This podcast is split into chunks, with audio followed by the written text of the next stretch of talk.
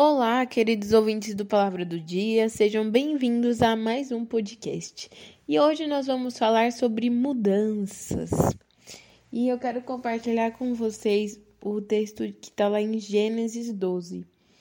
Ora, o Senhor disse a Abrão: Sai-te da tua terra e da tua parentela e da casa de teu pai para a terra que eu te mostrarei, e fartei uma grande nação Abençoar-te-ei, engrandecerei o teu nome, e tu serás uma bênção.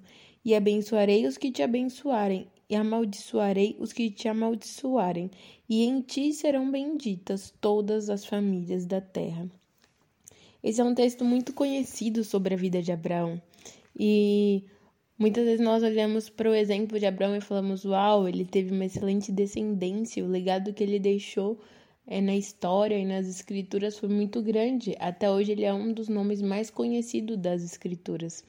Mas quando nós olhamos, ele foi chamado por Deus e de imediato ele obedeceu. E de imediato ele teve que enfrentar uma mudança. Porque Deus falou: sai da tua casa e da tua parentela. Era literalmente Deus falando para que ele saísse da zona de conforto dele, do lugar onde ele se sentia confortável. E e a promessa de Deus se cumpriu a partir da ação, da mudança de Abraão, da mudança de lugar. É interessante que quando nós lemos esse texto, nós, nós vemos que Deus fala para ele que ele vai sair para uma terra que Deus ainda vai mostrar.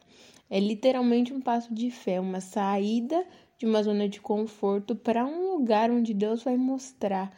Ou seja, exigiu muita fé dele. Por isso ele é conhecido como um dos maiores pais, pais da, pai da fé das Escrituras.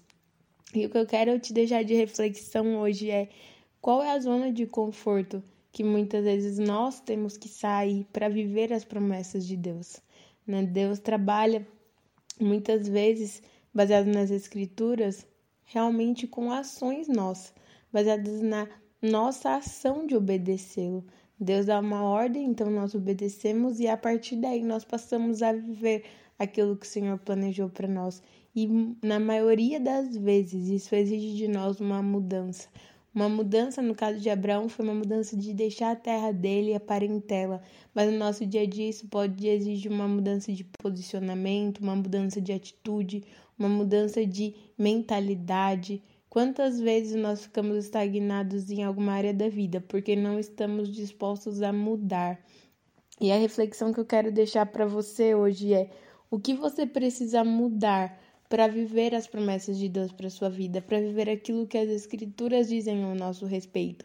Seja abandonar pecados, seja é, colocar projetos em ação, seja realmente obedecer aquilo que Deus já tem queimado no seu coração e que de alguma forma ainda não foi feito.